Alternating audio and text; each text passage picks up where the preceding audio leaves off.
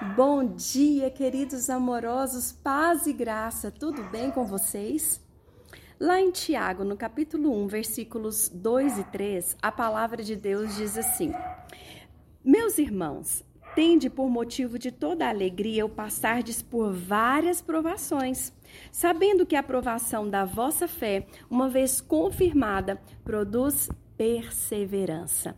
Olha, a palavra de Deus está dizendo que nós devemos ter alegria ao passarmos pelas provações, porque a nossa fé, fortalecida na palavra, ela vai produzir perseverança.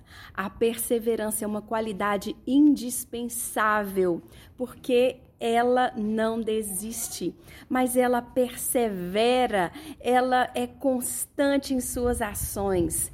Então, aprenda a se alegrar e persevere ainda que